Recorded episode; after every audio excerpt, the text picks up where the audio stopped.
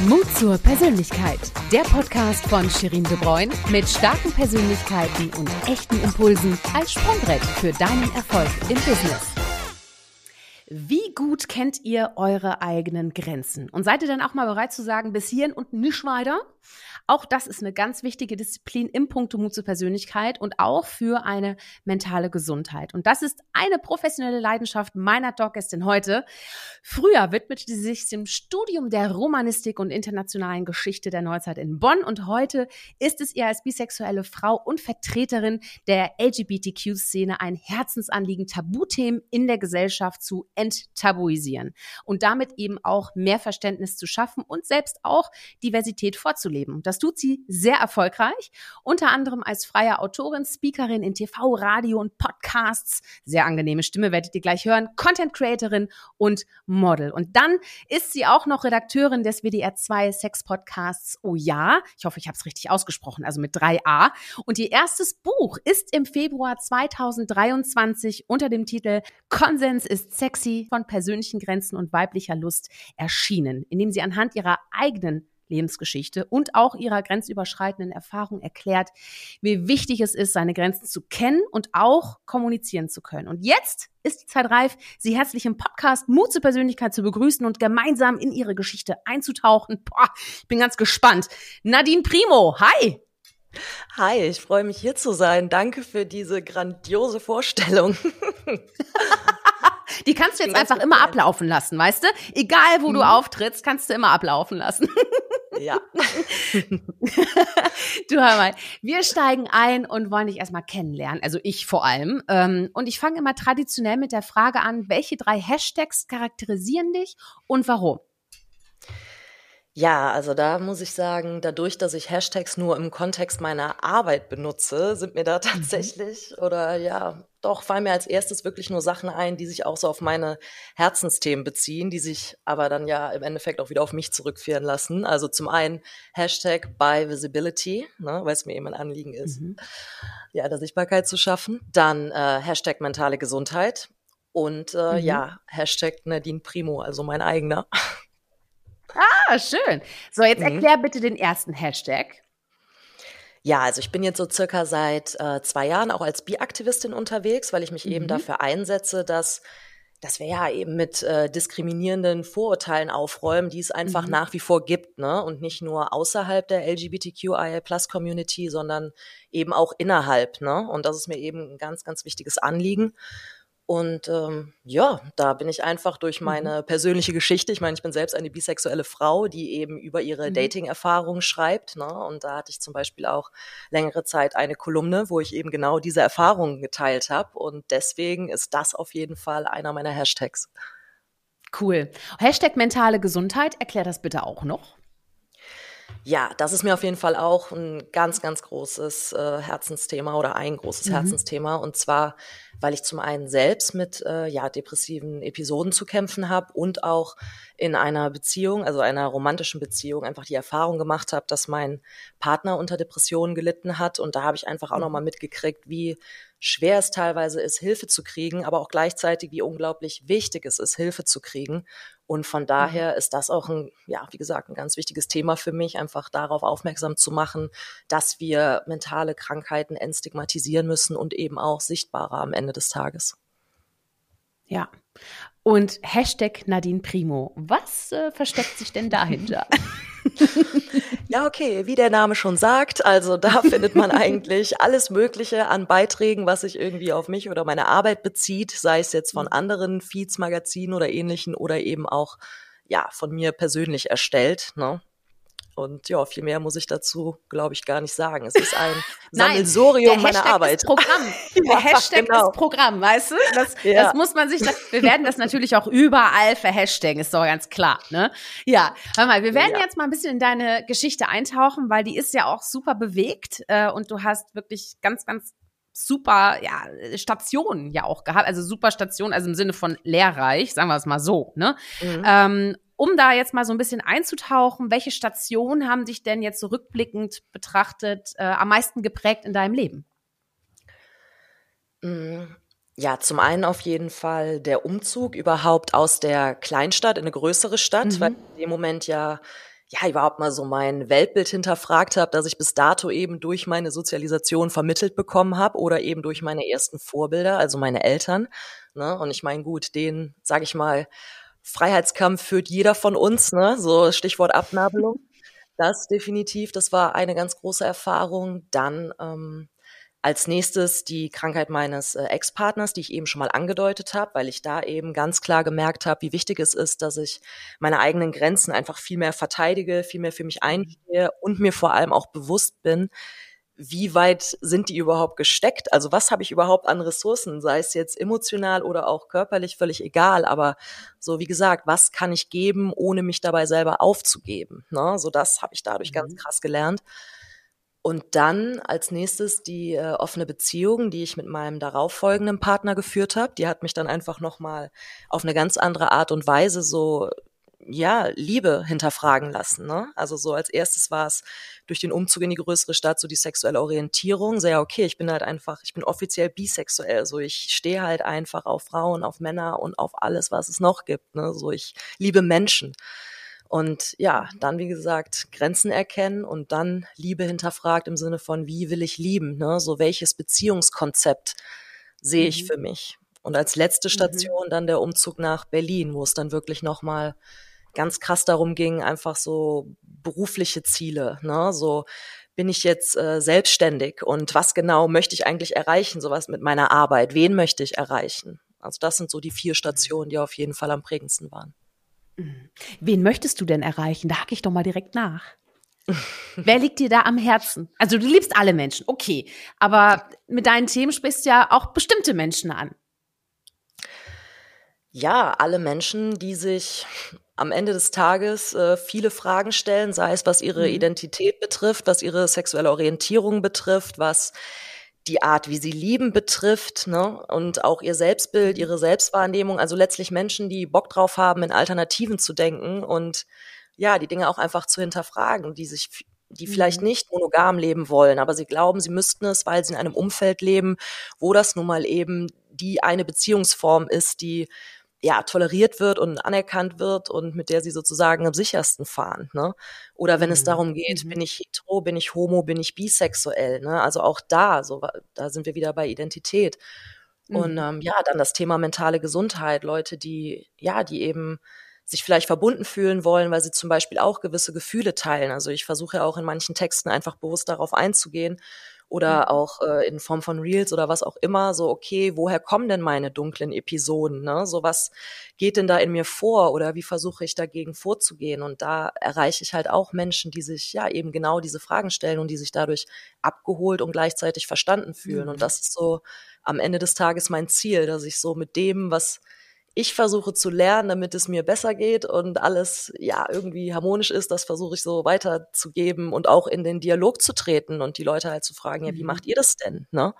Also ja, ja Austausch, ja. Austausch mhm. ist mir super wichtig.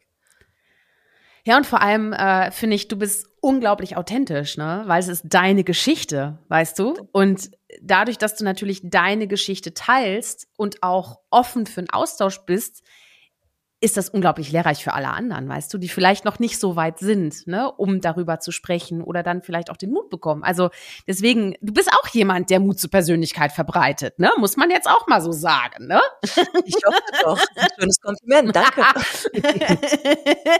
du, ähm, ja, apropos Mut zur Persönlichkeit, wir sind ja hier im Podcast, der so heißt, deswegen ist auch immer mal wichtig äh, zu klären vorab, äh, was du darunter verstehst und vor allem, was das auch mit deinem eigenen Leben zu tun hat. Da haben wir jetzt natürlich schon schon so einige äh, Anknüpfungspunkte natürlich schon gehabt. Aber wie definierst du Mut zur Persönlichkeit und was hat das mit deinem Leben zu tun?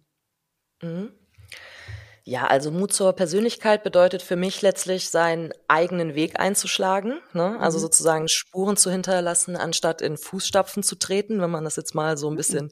bildlich ausdrücken will. Ne? Das heißt also auch mal ja, kontrovers oder so ein bisschen edgy zu sein, ne? halt, dass mhm. Werte wichtiger sind als Klicks am Ende des Tages, ne? Also so oder Authentizität, so das, was du gerade auch gesagt hast, das ist halt etwas, was ich persönlich auch als super nahbar empfinde, ne? Also Menschen, deren Content ich zum Beispiel irgendwie gerne konsumiere oder deren Dinge ich gerne lese, das sind auch Menschen oft, bei denen ich das Gefühl habe, ja, die sind irgendwie sehr authentisch, weil die machen sich nahbar, weil die halt einfach auch aus ihrer Perspektive erzählen, weil sie die Dinge erlebt haben und sich dann ja, wie gesagt, darüber einfach ein Bild gemacht haben. Und ja, ich denke, das ist einfach Mut zur Persönlichkeit. Also wenn man ja letztlich anstrebt, individuell zu sein, anstatt, ja, jetzt auch wieder so ganz plakativ ausgedrückt, anstatt der Masse hinterherzulaufen. Ja, ja, hm. mhm. ja.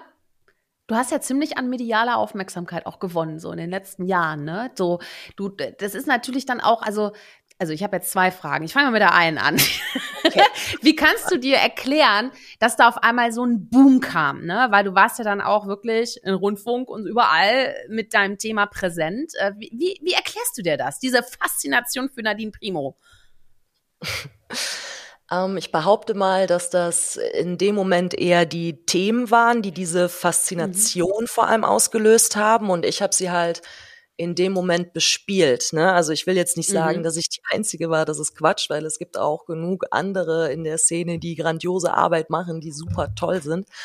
Aber zum Beispiel, als es um das Thema offene Beziehungen damals ging, da habe ich mhm. noch in Köln gelebt. Ne? So, das ist einfach eine andere Bubble als jetzt beispielsweise Berlin. Ne? So die Themen, die jetzt in Berlin irgendwie aktuell sind, die waren zu dem Zeitpunkt äh, einfach in Köln noch nicht irgendwie Vogue, sage mhm. ich jetzt mal.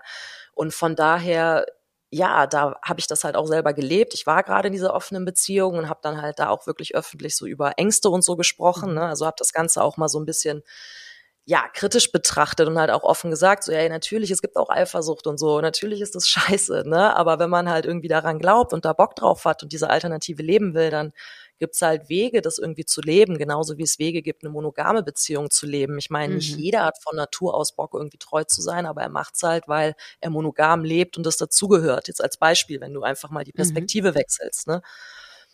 Naja, das war das. Und dann, als ich angefangen habe, über Bisexualität zu sprechen, das ist halt infolgedessen passiert, weil ich selber in Köln zwei Übergriffe erlebt hatte. Und das hat mich damals irgendwie so total schockiert und dann habe ich das irgendwie auch öffentlich gemacht und da kam auch auf einmal mhm. irgendwie recht viel Feedback, ne?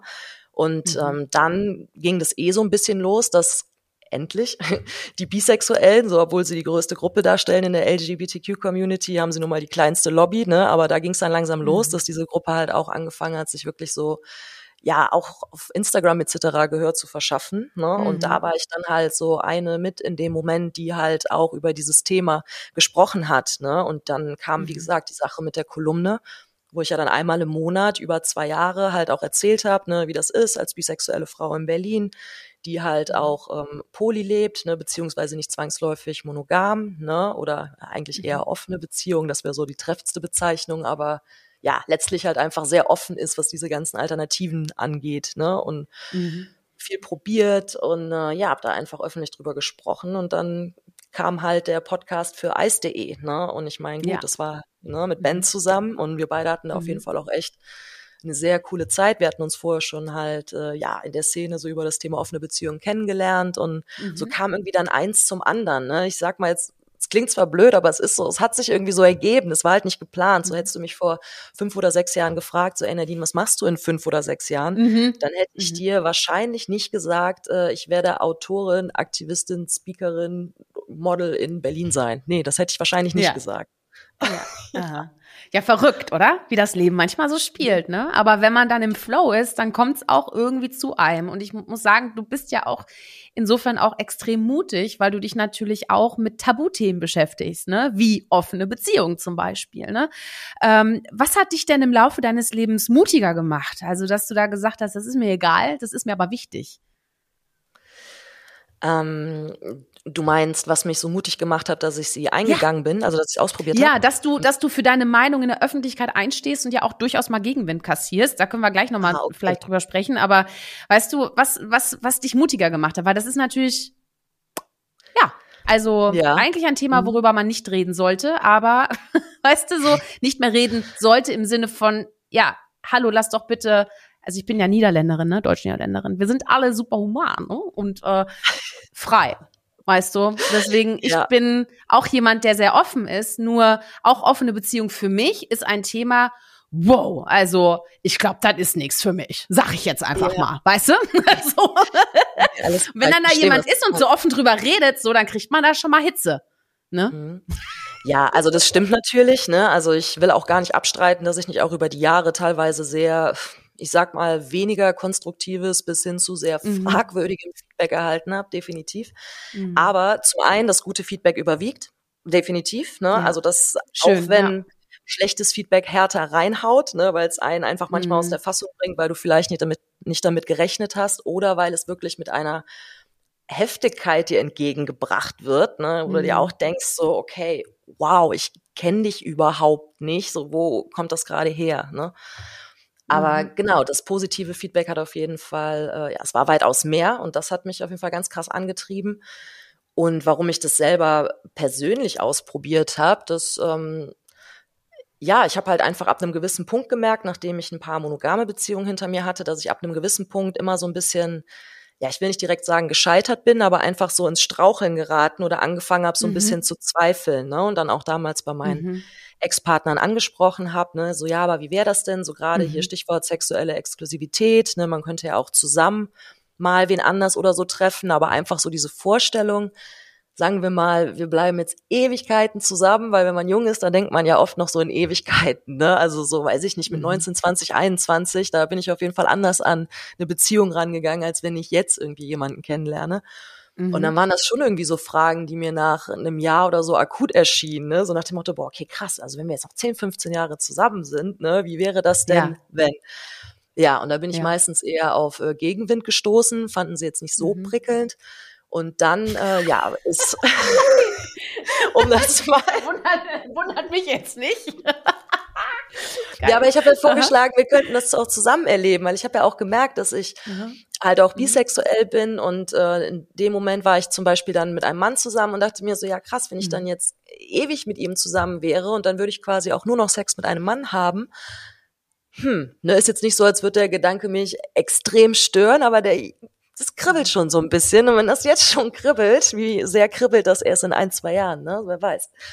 Mhm. Und mhm. ähm, genau, und dann ist halt, äh, gut, der Auslöser war jetzt letztlich nicht so mega cool, weil dann kam halt diese Beziehungserfahrung, die ich eben schon zweimal angedeutet hatte, die nicht so ja, schön mhm. war aufgrund der Krankheit. Und mhm. danach war ich halt an einem Punkt, als ich dann halt äh, jemanden kennengelernt hatte, dass ich diese Person unglaublich gerne mochte und mit ihr näher sein wollte als nur Freunde oder nur Freundschaft plus oder wie man das immer so gerne nennt, wenn man mhm. versucht, eine Affäre mhm. zu umschreiben.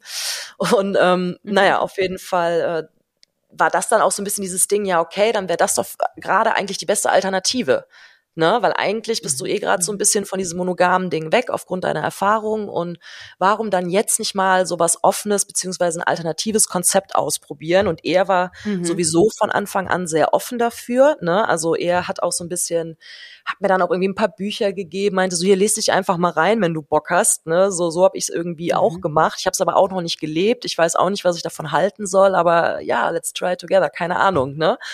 Und mhm. ja, ich bin halt gerne auch so ein bisschen booksmart, also habe ich super viel gelesen. Über die Jahre musste ich dann lernen, dass super viel lesen bringt bis zu einem gewissen Punkt was, aber Gefühle sind nun mal nicht rational, deswegen in der Praxis ganz andere Hausnummer. Aber mhm. ähm, ja, das war dann so der, der Tropfen, sage ich mal, der das fast zum mhm. Überlaufen gebracht hat. Und dann kam es zu dieser offenen Beziehung und im Zuge dessen eben auch, ja, dass ich öffentlich drüber gesprochen habe, weil eben einfach ja. auch so viel positives ja. Feedback kam. Ja. Ja, Schön, ja, cool, dass du auch das positive Feedback angenommen hast, ne, wie du schon gesagt hast. Ne, wenn man Kritik bekommt, egal zu welchem Thema, ne, dann erinnert man sich ganz besonders immer an die negative Kritik, ne, und die mhm. haut einen dann halt gerade am Anfang, ne, hat dann so richtig um, ne? Sag mal, du kommst ja aus einer relativ konservativen Kleinstadt, das hast du schon vorher gesagt. Hast du da noch mal einen Draht zu oder so? Also äh, kriegst du da noch mal irgendwie Reaktionen? Weil da mischt man ja schon auch mal traditionelle Strukturen auf. Ja, das stimmt. Also ich meine, natürlich habe ich noch Bezug dahin. Meine ganze Familie lebt mhm. tatsächlich noch dort. Ah, okay. Ne? Und deswegen ja. bin ich mhm. schon mhm. regelmäßig bei bestimmten Geburtstagen oder auch zu Festtagen mhm. dort. Aber ja, ich sag mal so, ich bin die letzte am Tisch, die gefragt wird, wie die Arbeit läuft. So bin ich ganz ehrlich. Und meistens sind auch alle froh, wenn außer ja gut, nicht mehr so viel mehr kommt.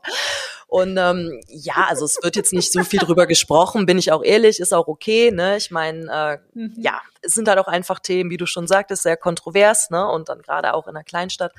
Aber es ist mir auf jeden Fall schon passiert, dass irgendwie Bekannte von meinen mhm. Eltern oder irgendwie Leute, die ich von früher kenne, wenn ich sie durch Zufall gesehen habe und dann meinten sie so, ach witzig, ich habe dich äh, letzte Woche in der Mediathek gesehen ja, ja, spannendes Thema. Ne? Und dann so ein bisschen beschämt weggeguckt haben. Und da ist mir das dann selber überhaupt erst nochmal bewusst mhm. geworden, weil dadurch, dass ich die mhm. meiste Zeit in Berlin unterwegs bin oder irgendwie in Köln, wenn ich mhm. Freunde besuche, ist dann halt so dieser Kleinstadt-Vibe so weit weg von meinem Kosmos mittlerweile, ja. dass mir dann erst ja, mal wieder ja, bewusst wird, ah ja, stimmt, du machst echt krasse Themen teilweise.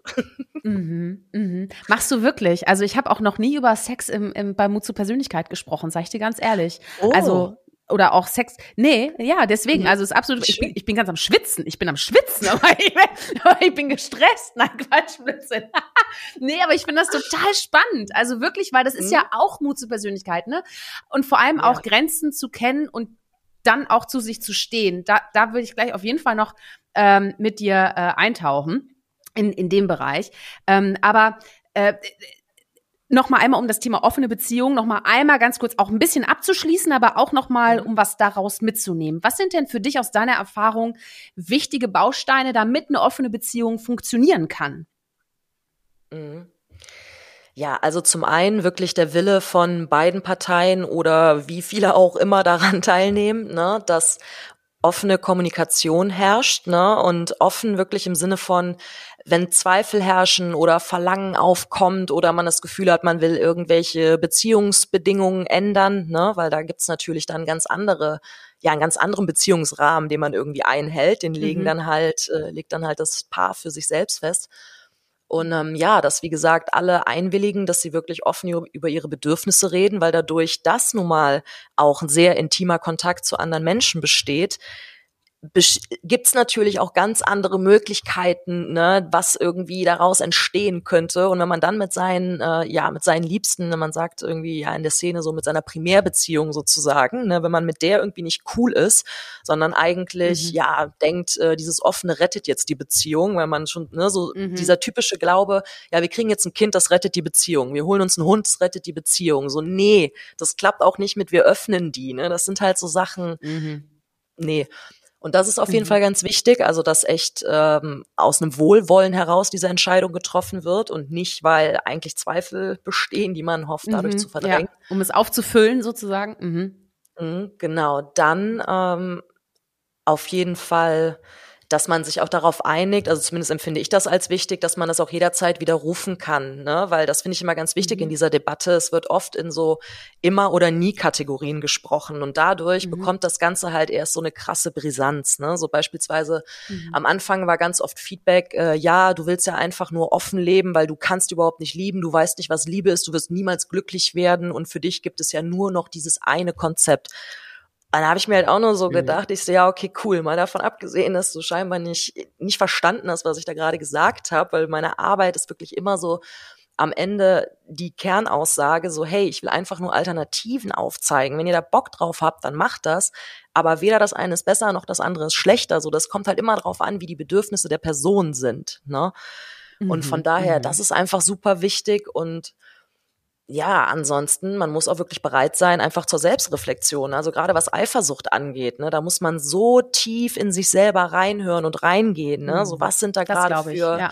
Ja, also was sind da gerade für Verlustängste, ne? Oder wenn es dann mal wehtut, was auf jeden Fall passiert, aber man nimmt sich das Recht ja selber auch raus, ne? dass man in dem Moment bereit ist, einfach so zu reflektieren und dann auch so eine Mitfreude zu empfinden, ne? So wenn der Partner oder mhm. die Partnerin dann halt ein Abenteuer hat, dass man dann nicht irgendwie im Gegenzug zu Hause sitzt und sich über sein gebrochenes Ego aufregt, obwohl man das selber will. Weil das erlebe ich halt auch mhm. ganz oft, dass das manchmal auch aus so einem ja, aus so einem ganz komischen äh, Komplex heraus entsteht, so, ja, ja, also ich würde ihr das ja auch gönnen, deswegen ich mache das jetzt einfach mal, aber in Wirklichkeit, wenn man dann irgendwie sagt, so, ja, habt ihr denn darüber gesprochen, ist das einvernehmlich?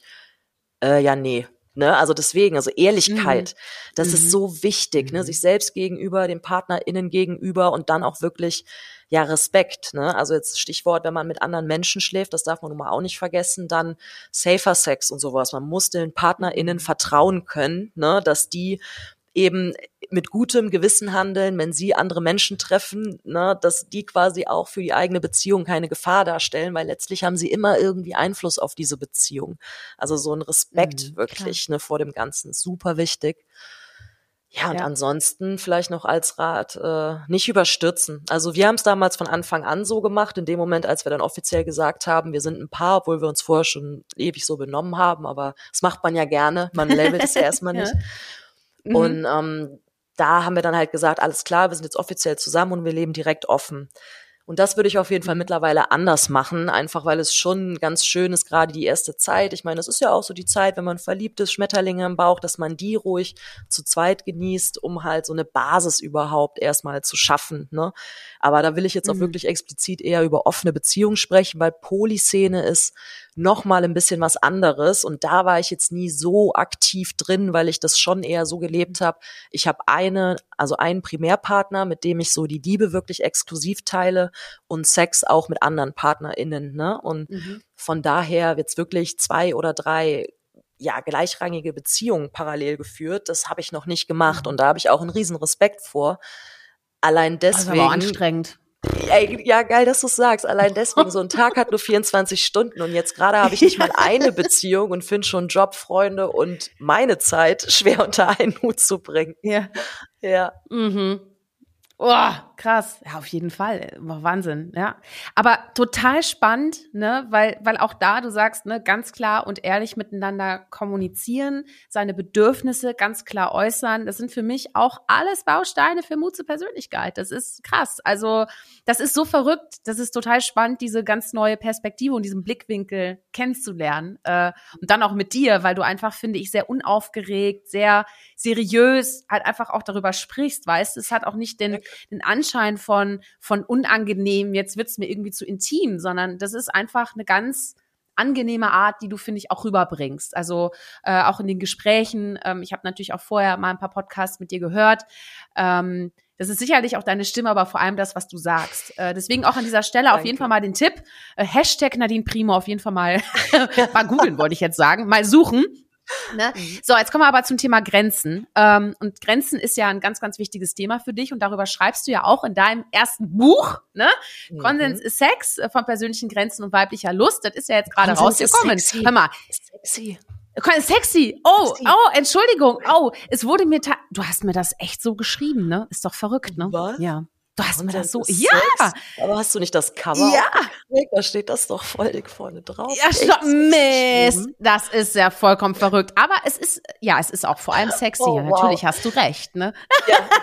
So viel dazu, wie man sich als Autorin fühlt, wenn man gerade ein Buch fertig hat. Man ist durch. Man vertippt nee. sich scheinbar beim Titel. Nein, also also, Konsens ist sexy. Äh, oh, erzähl, yeah. wie kam es zu dem Buch und vor allem, warum muss es dieses Buch geben aus deiner Sicht? Warum war dir das ganz wichtig, darüber zu schreiben? Ja, boah, da kann ich sehr weit ausholen, aber ich versuche es mal so ein bisschen mhm. zusammenzufassen. Also ich hatte ja mhm. eben schon mal angedeutet, dass ich aufgrund halt einer blöden Erfahrung, beziehungsweise zwei blöden Erfahrungen in Köln, ne, angefangen habe, halt das auch öffentlich mhm. zu machen, über Bisexualität und über Diskriminierung zu sprechen. Und das war eigentlich mhm. schon mal so ein Moment, wo ich einfach gemerkt habe, so ey, wir müssen einfach viel mehr über Konsens einfach dahingehend reden, dass es einfach Dinge gibt, die für manche Menschen scheinbar okay sind, aber für andere nicht. Ne, weil Konsens heißt ja erstmal, dass quasi eine Handlung vorliegt, ne, oder dass quasi eine Situation besteht, in der alle Parteien äh, zufrieden sind, ihre Bedürfnisse kundgetan haben, also dass kein offensichtlicher Widerspruch irgendwie im Raum steht. Mhm. Ne?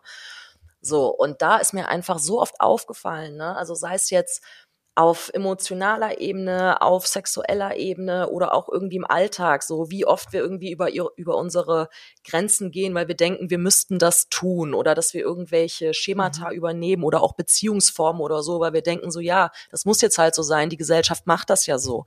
Warum wir irgendwelche konservativen Rollenbilder, Rollenbilder weitertragen ne, und damit mhm. einfach so geschlechtsspezifische Merkmale prägen, ne, wie zum Beispiel, ja, Mädchen nur rosa, Jungs nur blau oder sonst was, ja, okay, weil Walt Disney sagt das und das ist ja auch irgendwie eine süße Farbgebung, wie auch immer. Also das ist ja allein das so eigentlich, wenn man mal ganz mhm. ehrlich ist, so unsere Generation oder auch die, die jetzt kommt oder wahrscheinlich auch schon viele andere, hinterfragen die Dinge ja irgendwie auch, ne? Und dementsprechend mhm. nehmen sie ja oft im Alltag auch einfach Dinge so hin.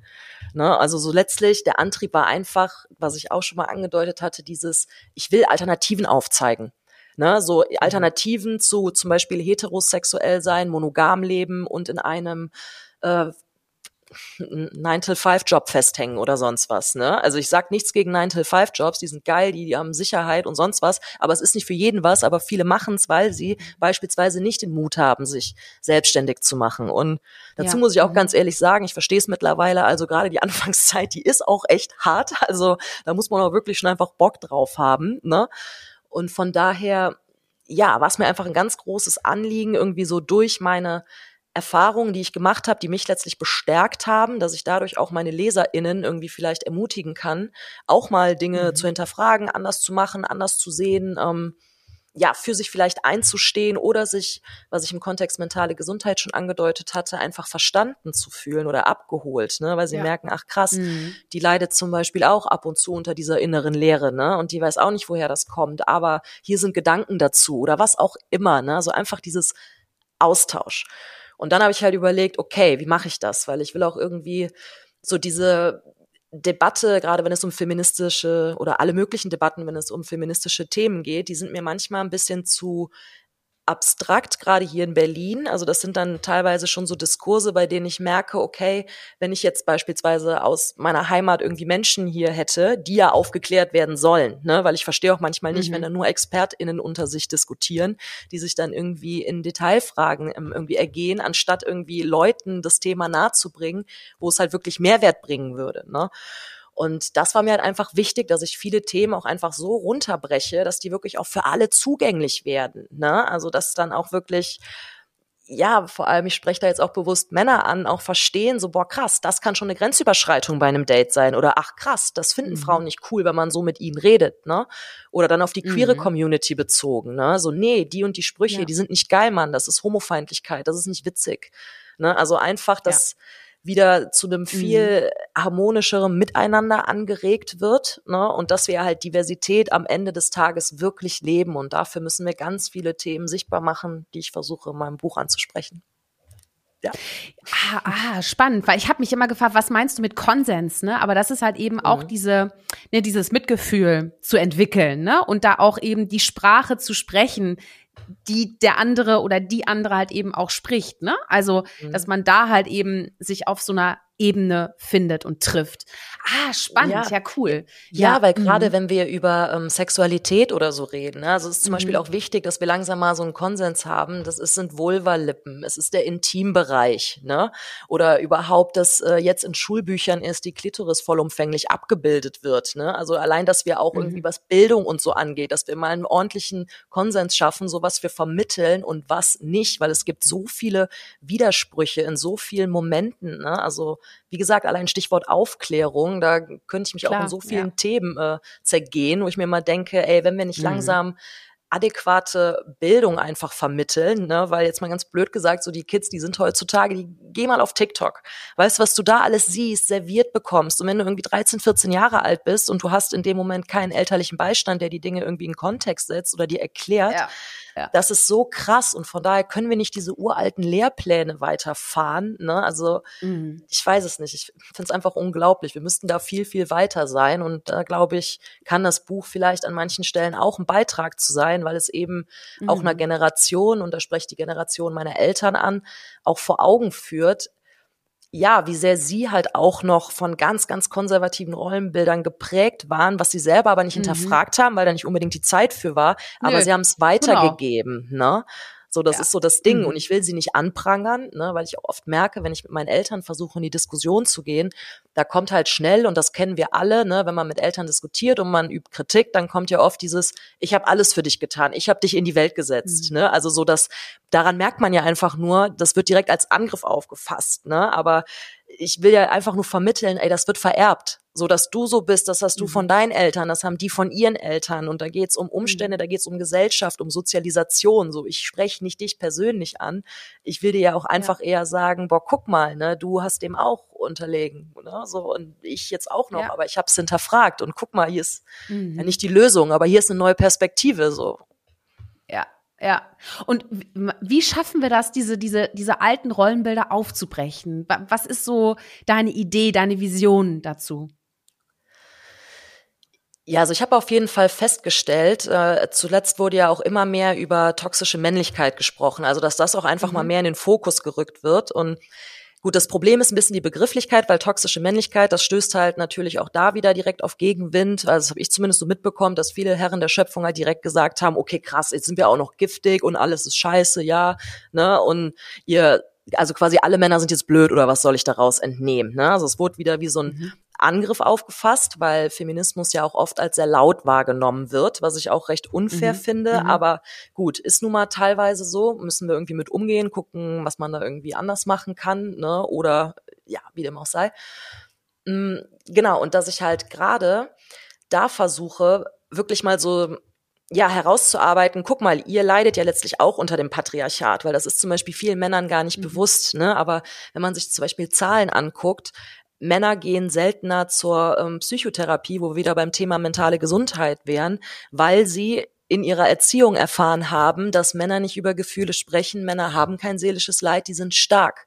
Also Gefühle werden Jungen eher abgesprochen als zugesprochen und deswegen werden sie mit äh, niedriger Wahrscheinlichkeit in ihrem Leben mal Hilfe aufsuchen, wenn sie diese benötigen, ne? weil im gleichen Atemzug lastet viel Druck auf ihnen in Form von ja, du musst der Familienvater sein, der Ernährer, ne? Mhm. Also das wird ja einfach auch noch viel gelebt. So ist es ja nicht. Ja, ne?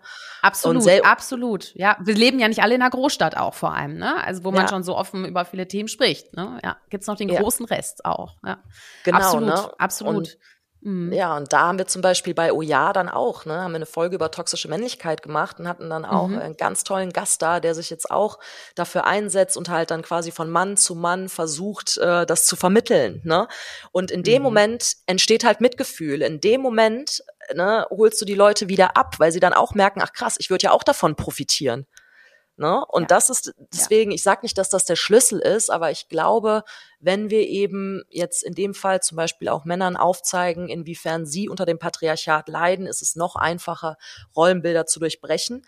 Im gleichen Atemzug mhm. müssen wir aber auch, weil es gibt auch noch viele Frauen, die diese Werte ähm, bewusst oder unbewusst, ne, sei mal jetzt dahingestellt, äh, weitergeben, weil sie es eben zu Hause mhm. auch so mhm. gelernt haben. Vielleicht haben sie auch gesagt, ich werde niemals die Frau die und dann sind sie die auf einmal geworden, weil sie das eben zu Hause so mitbekommen haben. So, das darf man nicht vergessen. Es gibt Dinge, die passieren einfach einfach, auch wenn man. Klar, auch ja, unterbewusst, nicht, auch automatisch. Ja, ja absolut.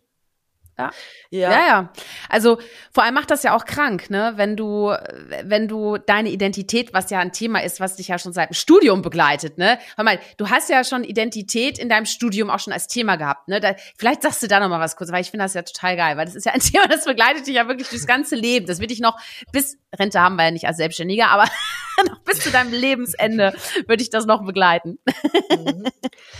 Ja, vor allem das Lustige ist, ich habe das irgendwie erst rückblickend so wirklich verstanden. Ne? So während meines Aha. Studiums, da habe ich halt einfach die Kurse gewählt, ne? Und ja, weil ich da einfach Bock drauf hatte und weil mich die Themen angesprochen haben. Und als ich dann mhm. irgendwie mal so im Nachhinein geschaut habe, habe ich schon so gemerkt, okay, es waren hauptsächlich Frauenthemen, ne? Auch so im Sinne von die Rolle der Frau in den Außenbeziehungen, ne? Dann die Unterscheidung der Frauenbewegung BRD, DDR. Also es war immer irgendwie was mit Frauen, mhm. ne? Und aber mhm. dann eben auch Identität. Ne? Also zum Beispiel bei meiner Bachelorarbeit damals, da war das Thema der katalanische Identitätskonflikt, weil ich damals auch in Barcelona studiert habe. Ne? Und ich meine, Barcelona, da ist ja auch das Ding, äh, der katalanische ja, also quasi die Katalanen, die sich nach wie vor unterdrückt fühlen. Ich meine, gut, die Kultur, die darf ja auch nach wie vor nicht so ausgedrückt werden, wie sie es sich wünschen würden. Und da gibt's ja auch die Autonomiebestrebungen und alles. Ich meine, das haben wir ja mitgekriegt die letzten Jahre, ne? Und Gut, müssen wir jetzt nicht einordnen, inwiefern das gerechtfertigt ist. Da ist auf jeden Fall auch ganz viel Schmerz und so historisch bedingt hinter, wo ich auch nicht so recht weiß, wie gut das jetzt heutzutage noch, äh, mhm. ja, oder wie angemessen das ist. Aber wie gesagt, egal. So, das, mir ging es einfach darum, so rauszukriegen, worum geht's denn bei diesem Konflikt? Und der ist, wird halt ganz krass über die Sprache aufgebaut, weil die Sprache nun mal damals unter Franco verboten wurde. Ne? Also so, es durfte kein mhm. Katalanisch mhm. gesprochen werden, sie mussten Spanisch sprechen. Mhm. Und vorher gab es eben auch, also nicht vor Franco, noch weiter vorher, aber früher gab es eben das katalanische Großreich. Ne? So, das heißt, sie sind durch eine Heirat mit Spanien zusammengeführt worden und ab dann begann die Repression. Ne? Und da ging es immer dann um diese katalanische Identität. Mhm. Und das war dann mhm. zum Beispiel das. Und im Master ging es dann weiter mit äh, halt äh, politischen Persönlichkeiten, weil ich unbedingt verstehen wollte, wie kann das Individuum so ja, wie viel Macht kann ein Individuum haben? Ne? So wie kann es innerhalb von Machtstrukturen funktionieren? Wie viel Machtstrukturen braucht es außer ne, dieses einen äh, Individuums? Und habe mich dann ganz viel mit Stalin und so beschäftigt, ne, wo es eben auch viel mhm. um Identität ging, ne, weil ich meine, der ist Georgier, da war am Ende trotzdem das russische Zarenreich geleitet, ne, also auch da wieder, da ging es auch viel um Sprache und ja, also lange mhm. Rede, kurzer Sinn, viel Sprache, viel Frauenthemen und Identität. Das ist wirklich das, wo ich immer wieder merke, das ist mir zum einen wichtig, weil ich persönlich auch mehrere Sprachen spreche. Ich bin einfach sehr sprachaffin. Ich mag das unglaublich gerne, ne? auch so das Schreiben, mich auszudrücken. Das ist einfach so mein mein Gefühlskanal, sag ich mal. Mhm. Und mhm. Ähm, Schreiben ist dein Gefühlskanal, das ist ja super. ja, ich weiß nicht, wie ist das bei dir? Mhm. Hast du irgendwelche äh, Kanäle, sag ich mal, ja. worüber du so dein Innerstes nach außen trägst? Ja, also spannend, dass du es fragst. Also ich glaube, Schreiben ist definitiv auch eine, eine ganz starke äh, Möglichkeit für mich, Emotionen auszudrücken, weil mir fällt es relativ leicht, ähm, zu schreiben. Also wenn ich in einer bestimmten Stimmung bin, ob das jetzt zum Beispiel mal ein Gedicht ist oder so, oder ich schreibe es für jemanden, ne? Also das fällt mir echt leicht. Und eine Freundin hat mir mal gesagt, die auch Musik macht, du wärst eigentlich eine super äh, Songwriterin, so, ne? Also weil, weil ich höre dann halt was und dann singe ich auch manchmal einfach mal was da drauf. Und da kommen wir zum zweiten Kanal bei mir. Das ist definitiv ähm, das Auditive, also die Stimme. Ah, also ja. weil ich musiziere sehr, sehr viel und ich lerne mhm. jetzt gerade seit seit knapp einem Jahr Ukulele. Oh. Weil ich immer ein Instrument haben wollte, was man, was weißt du, was, was man leicht transportieren kann und was mich auch musikalisch begleiten kann beim Singen, weil nur A cappella ist auch irgendwann langweilig. Ach, und so ein gute Laune ähm, ja, und deswegen, oder? Da denke ich ja, mega. an, weiß ich mhm. nicht. Meer, Sonne, Cocktail. Leichtigkeit, Leichtigkeit, ja. weißt du. Ich hatte auch, und ich meine, du bist ja auch selbstständig, ich bin es jetzt auch seit sieben Jahren und irgendwie manchmal ist es schon viel Druck, was auf den Schultern so liegt. Und dann habe ich mir einfach mhm. gewünscht, dass mein Ausgleich irgendwie mehr Leichtigkeit in mein Leben bringt. So, jetzt ist Ukulele eine Maßnahme, aber eine sehr schöne und die verbindet auch. Ich war jetzt gerade heute Morgen noch kurz äh, bei einer Freundin, 40-jährigen Geburtstag, habe ich meine Ukulele eingepackt, weißt du? Und wir haben dann alle zusammen, ich habe Ukulele gespielt, alle Happy Birthday gesungen, weißt du? Voll Mega, schön. ja? ja? Also, und es ist, es macht Spaß und es regt neue Synapsen an, weißt du? Mhm. Ähm, das ist cool. Wenn ich beim Ukulele-Lehrer war, und danach habe ich auf einmal so ein Glitzern in den Augen. Äh, nicht wegen des Lehrers, also der ist nett, aber es ist halt eher die Ukulele, ja, ja, ja, weil ich jetzt wieder neue Sachen, nee, nee, nee, nee, nee, weil ich halt ne, neue Sachen gelernt habe. Und mhm. ähm, das ist mega. Also auch mal zu merken, oh Gott, ey, da bin ich so ganz am Anfang, weißt du, weil ich meine, wenn man dann lange in seinem Job ist, automatisch Dinge tut, die man halt lange tut und dann auf einmal so ein Ding in der Hand hat und sich denkt, oh, ich habe what the fuck, ich habe überhaupt keine Ahnung. ich bin so mhm. schlecht, ja. Ich bin auch ein Besonderschüler. Ich bin kein Sonderschüler, ich bin ein Besonderschüler, hat mein Kollege gesagt. Deswegen, also es ist einfach super erfrischend. Also kann ich nur sagen, jeder hat ja seinen eigenen Channel, weißt du? Ja. Ähm, manche, manche hören, manche singen, manche riechen Dinge und erinnern sich auf einmal an, an ne, haben dann Düfte, mit denen sie arbeiten. Ja, also ganz unterschiedlich. Bei mir ist es mhm. Multi, Multisensorik, glaube ich. Ja. Ja, es klingt auf jeden ja. Fall sehr kreativ, schön. Mhm. Sag mal, apropos, also Ukulele war auch so eine meiner Challenges, so wo ich gesagt habe, das möchte ich jetzt lernen. Hast du auch mal Challenges, die du dir stellst? Äh, ja, aber tatsächlich eher im sportlichen Bereich. Ne? Also zum Beispiel eine Aha. Zeit lang habe ich dann gesagt, äh, ich habe früher viel Tennis gespielt und dann irgendwann hatte ich eine Operation an der Schulter und dann ging das nicht mehr. Aber mhm. letzten Winter habe ich zu einer Freundin gesagt, so, boah, ich hätte noch mal voll Bock auf irgendwas mit dem Schläger, lass mal Squash spielen. Und dann haben wir so ein halbes Jahr super intensiv Squash gespielt, ne, bis wir da echt mhm. richtig gut, also eine gute Steigerung hatten, sagen wir es so. Ich will jetzt nicht sagen, wir waren mhm. mega gut, aber es war einfach, war schön. Dann irgendwie mhm. habe ich gemerkt, boah, ich bin manchmal so ein bisschen wackelig auf der Leiter, aber ich will gar keine Höhenangst haben. Dann habe ich angefangen, bin mhm. bouldern gegangen, ne, so wo die ersten zwei oh, Male, wow, ja, ja, ja, ja. Mhm. Ey, die, du hast ja auch kein Seil, keine Sicherung und ich weiß noch, die ersten zwei Male nee. war ich mit zwei Kumpels da, ey, die haben sich totgelacht, weil ich habe halt auch vorher nicht gesagt, dass ich Höhenangst habe. Ich bin dann immer so, ja, nee, nee, ne, fake it till you make it und bin dann da so hoch und auf einmal hing ich da, hab nach unten geguckt und habe halt einfach nur gemerkt, wie mich die Kraft verlassen hat und ich so, boah, fuck, Jungs, ich muss euch was sagen, ich habe tierisch Höhenangst. Und da meinten die auch nur so, boah, du bist so bescheuert. Warum sagst du uns denn nichts?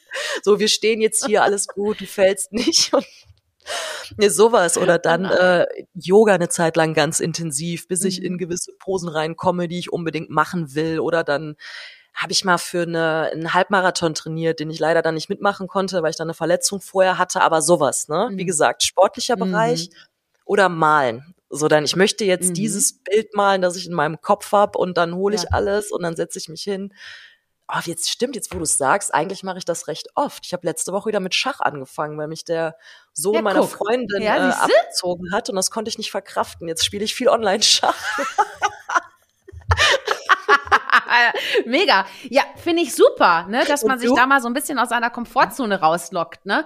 Also äh, ich regelmäßig, ne? Also ich, also äh, ich liebe Challenges. Äh, ja, ja, ja, ja, ja, ganz viele. Also ich bin, ich bin so ein Grenzgänger, ne? Also äh, Höhenangst übrigens. Ich, ich liebe ja Achterbahn, ne? Und irgendwann, ich akzeptiere ja nicht, dass ich, dass ich Höhenangst hatte, also wirklich hatte. Ich habe es mir abtrainiert wieder, ähm, weil ich bin jedes Jahr in Freizeitpark gefahren und mhm. äh, es ist für mich ähm, eine Art, äh, wieder mal Kind zu sein für zwei, drei Tage. So, aber ja. so volles Programm, ne? Also da ist bei mir das Glitzern der Augen, wenn ich diese Karte in der Hand halte.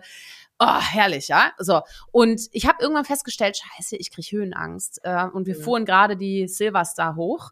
Äh, und es hörte nicht auf, immer weiter hoch. Und ich kriegte Schwitzattacken. Ich hatte eine Panikattacke, also oh, richtig no. übel. Also ich meine, ja. Also, ja, ja, ja. Ich hatte schon öfter im Leben und das ist so unangenehm. Und und dann fuhren wir ja runter und ich habe echt gedacht, ich kipp jetzt um, ne? So, mhm. aber du bist ja so auf Adrenalin, dass du gar nicht, mhm. das passiert ja nicht. Aber Oh, und ich wollte einfach nur noch raus. Ich wollte nie wieder in irgendeine Achterbahn. Aber ich weiß einfach, wie ich früher drauf war und wie ich es geliebt habe. Und ich habe es einfach nicht akzeptiert und bin trotzdem immer weiter gefahren und habe mich überwunden. Ja. Und heute, mega. Im letzten Jahr war ich dreimal da oder zweimal?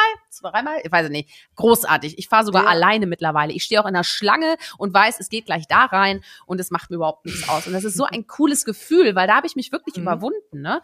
Ähm, oder auch mal ein Fallschirmsprung vor zehn Jahren. Da habe ich auch gesagt, boah, okay, das, das ist jetzt sowas, das brauche ich mein Leben nicht, ne, nicht mehr. Ähm, aber total krass. Also als ich da oben runtergesprungen bin, ähm, da hatte ich so ein paar Gedanken in meinem Kopf äh, mhm. und wusste, ich muss bestimmte Dinge jetzt ändern, wenn ich lande und nicht sterbe. Mhm. und ich bin gelandet und es hat wirklich nur einen Monat gedauert und mein ganzes Leben hat sich verändert. Also ich gehe jetzt Krass. da nicht ins Detail rein, aber es war wirklich so, ohne Scheiß. Ja. Also deswegen das, also so manchmal sich zu, zu wecken und das Ding ist, ich habe das alles geschenkt, also ich habe äh, diesen Fallschirmsprung geschenkt bekommen ähm, mhm. und äh, ich hätte mir das nämlich nie selber irgendwie gegönnt. Niemals. Mhm. Und da auch den Impuls zu kriegen von außen, weißt du, so, ich glaube, du mhm. könntest das mhm. mal gebrauchen. Und sich dann darauf einzulassen und eine Einladung anzunehmen. Ich glaube, das das eröffnet einem wirklich auch Challenges, die total bereichernd sind fürs Leben. Ja. So Einladungen anzunehmen. Ja. Du sagst es und ja, ja genau, mhm. stimmt. Ich meine, ich bin jetzt ja. gerade ein bisschen neidisch, weil die Fallschirmerfahrung, die war auf jeden Fall schon richtig gut. Ich versuche gerade noch eine draufzulegen oder, oder daneben zu stellen, sagen wir es so. äh, eine Woche Schweige, äh, Schweigekloster auf Sri Lanka oh im Dschungel. Aha. Da bin ich raus. Da bin ich raus. Da bin ich absolut raus. Also, hast du das mal gemacht? Ja, eine Woche. Ach krass. Ja, das Wie war ist das denn, wenn du krass. eine Woche nicht redest? Ruhig. Was geht dir da durch den Kopf? Das ist doch. Boah, viel zu viel. Deswegen, also ich meine, oh du meditierst auch zwölf Stunden am Tag und äh, fastest. Ne? Das heißt, du bist die meiste Zeit eh mhm. in so einem leicht, äh, ja, so im Delirium, sag ich mal. Ne? Au außer dir tun irgendwann die ja. Knochen weh, weil du halt die ganze Zeit sitzt. Und die ersten Tage ist es schon krass, weil du einfach merkst, du kriegst deinen Geist überhaupt nicht ruhig, ne? weil du immer das Bedürfnis ja. hast, irgendwen anzusprechen. Aber dann, mhm. wenn, wenn dieser Punkt quasi überschritten ist, der sehr schmerzvoll ist, by the way, ähm, fängst du wirklich an, dich komplett auf die Umgebung einzulassen. So ab dem Moment konnte mhm. ich mich mhm. wirklich einfach hinsetzen, eine Stunde auf den Baum starren und alles war ruhig. Es war einfach nur schön. Ich konnte den Wind mhm. rauschen mhm. hören, wie die Blätter sich irgendwie, mhm. wie, wie, die geglitzert haben in der Sonne. Und da habe ich mir echt gedacht, boah, krass, und das ist Entschleunigung. Und dafür muss man scheinbar drei mhm. Tage am Stück die Klappe halten, damit das eintritt. Also ich. Aber ich schätze dich auch als sehr, ja. Ja, als was? Ich sage, ich schätze dich auch als sehr kommunikativen ein? Typ ein. Und deswegen behaupte ich mal, dass das für dich wahrscheinlich auch eine Challenge wäre. Ich war halt anfangs auch so. Wenn eine Mega-Challenge. Okay, so, du darfst kein Handy haben, ja. keine Kopfhörer, du gibst halt alles ab und es ist schon so, wow. Ja, ich habe da größt, ich will's mal machen, ne? Ich will's wirklich mal machen. Ich finde das mhm. mega. Also heute sprechen wir in einer Woche, in der ich eigentlich in einem Kloster wäre in der Schweiz. Und vor einem Monat hat dieses Kloster dieses Retreat abgesagt. So. Hm. Hast jetzt, du dich gefreut? So, jetzt sag ich, ja! indirekt schon, indirekt schon. Ich dachte, ja, es hat alles mhm. seinen Sinn, alles zu seiner Zeit. Also das, ich habe nämlich nicht abgesagt, sondern die haben abgesagt. Ich weiß nicht Eben. aus welchen Gründen. Ja, vielleicht haben sie mich gegoogelt und haben gedacht, das ist noch ein so Fall, die wollen wir nicht. ich habe keine Ahnung, nein Quatsch. Das wird Aber nee, also wer mich, wer mich kennt, weiß, ähm, ich bin, ich bin durchaus sehr kommunikativ, aber ich habe auch meine stillen Momente so ne. Und mhm. ähm, das, ich, ich finde das, also ich finde das krass, weil es gibt ja einige, die haben mehr Angst, zehn Minuten ruhig von einer weißen Wand zu sitzen oder einen Baum anzugucken, als einen Marathon zu laufen, so, ne? Und äh, da kommen wir zu dem Punkt äh, Selbsthilfe oder auch Selbstliebe, ne? Also ich finde auch ganz, ganz wichtig diesen Punkt Selbstliebe, wenn es um mentale Gesundheit geht, was ja wiederum dein Thema ist, um das nochmal einmal mhm. ganz kurz hier aufzugreifen. Ähm, helfen grundsätzlich ist ja eine super schöne und menschliche Fähigkeit, ne? Aber wie viel mhm. helfen ist aus deiner Sicht wirklich gesund? Ja, also das Wichtigste ist einfach, dass man eben nicht über seine Grenzen hinaus agiert, ne? Weil man muss sich immer wieder vor Augen führen, in dem Moment, in dem es dir selber nicht gut geht, kannst du halt auch einen mhm. anderen Menschen nicht glücklich machen, ne? Und von daher helfen ist okay, aufopfern ist problematisch. Ne? Also das ist mhm. vielleicht schon mal so ein ganz guter Merksatz, also den ich, wie gesagt, aus meinen ja. persönlichen Erfahrungen mitgebe. Das ist mir auch immer ganz wichtig zu sagen, dass das jetzt kein äh, Absolutheitsanspruch irgendwie darstellt, ne? weil es gibt immer noch mal Situationen, die einfach super verschieden sind. Aber ich habe es, wie gesagt, damals zum Beispiel in einer sehr intimen Situation einfach mitgekriegt, wie gesagt, innerhalb einer Liebesbeziehung. Ne? Und es waren auch keine leichten Depressionen, das waren wirklich sehr, sehr schwere Depressionen über mehrere Monate. Und da habe ich halt anfangs gedacht, äh, ja, okay, ich muss halt helfen. Ne? So, ich bin seine Partnerin, wir wohnen zusammen. Ne? Und ich mhm. bin halt die, die ihm am nächsten steht und von außen wurde das äh, zu dem Zeitpunkt gar nicht so ernst genommen, ne, weil das, ja, wie gesagt, es wird zu wenig über das Thema gesprochen. Deswegen ist es mir so ein großes Anliegen, weil ich leider damals von, also aus dem Bekanntenkreis als auch von familiärer Seite anfangs und dann auch gerade was Kliniken etc. betrifft, keinen Rückhalt bekommen habe. Ne? Und das hat mich einfach ja ja so mhm. sauer gemacht, weil ich mich dadurch selber in dem Moment so hilflos gefühlt habe und das alles auf meine Kappe genommen habe, komplett über meine Grenzen gegangen bin, dafür dann im Endeffekt noch einstecken musste. Also es war halt einfach ja eine absolute Nullrechnung für mich, jetzt mal so ganz blöd gesagt. Und mhm. es gab natürlich währenddessen Leute, die gesagt haben, ey, wenn es dir zu viel ist, dann geh. Ne? So, es zwingt dich mhm. niemand dort zu bleiben. Aber das erschien mir halt so herzlos, ne? weil ich das zum einen auch mhm. ganz krass zu Hause so gespiegelt bekommen habe, äh, so die Frau ist die fürsorgliche, äh, ist der fürsorgliche Teil der Beziehung und der Mann ist sozusagen so der Ernährer, der die Entscheidung trifft und das Geld nach Hause bringt. Ne?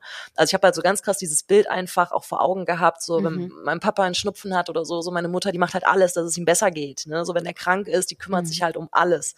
Und das darf man nicht vergessen, selbst so Bilder von früher aus der Kindheit, die man vielleicht dann lange nicht abruft, ne, weil man dann irgendwie schon Jahre studiert oder was weiß ich äh, im Job ist.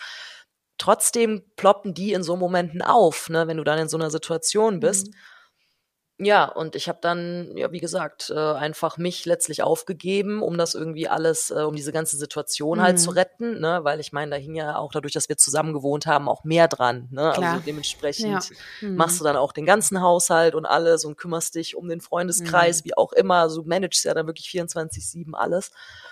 Und äh, genau, ganz großes Lear äh, Learning geht nicht über eure Grenzen und wenn ihr selber merkt, äh, ihr könnt aber keinen Abstand nehmen, weil das, ich weiß, dass das schwer ist. Ich wäre jetzt auch gar nicht so, ich will gar nicht so vermessen sein zu sagen, ja selbst schuld, wenn ihr euch nicht abgrenzen könnt, wie das ja gerne manchmal so in der Achtsamkeitsbewegung, wenn die falsch gelebt wird, sage ich mal, dann mhm. gibt's ja schnell so dieses, ja, musste ich halt abgrenzen. Ja, das ist schwer, aber dann zieht Leute ins Vertrauen Das ist genauso wie wenn ein Bekannter von euch ein ganz, ganz schweres körperliches Leiden habt, dann würdet ihr euch wahrscheinlich auch Hilfe holen, weil ihr ab und zu mal Druck ablassen müsst oder auch aufbauende Worte braucht oder einfach wisst, Ja. da guckt jetzt jemand mit drauf. Ne? Und das auf jeden Fall habe Ja. ich damals gemerkt. Ich meine, ich habe es zu spät gemacht, äh, beziehungsweise nicht äh, Mhm. ja intensiv genug. Vielleicht wäre dann früher eine Reaktion gekommen.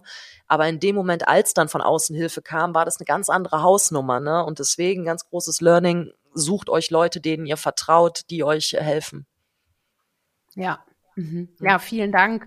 Ähm, du noch mal einmal so, so ein bisschen durch die Gegend gesponnen. Wenn du dir einen Schreibtisch aussuchen dürftest, irgendeinen Job, irgendwas, ähm, welchen würdest du dir aussuchen und was würdest du machen? Oh wow, das sind immer so Fragen. das ist krass, oder? bei denen man sich krass, dann hinterher? Ja. denkt, oh, ich hätte das sagen können und das, aber ich habe das Und gesagt. das und das und ich habe nur blub gesagt. Ja, ja, genau. Ja, das, das Ja. kenne ich, ja. Mhm. Ja. Boah. Oder bist du einfach mit deinem Schreibtisch zufrieden? das wäre die Notlösung jetzt.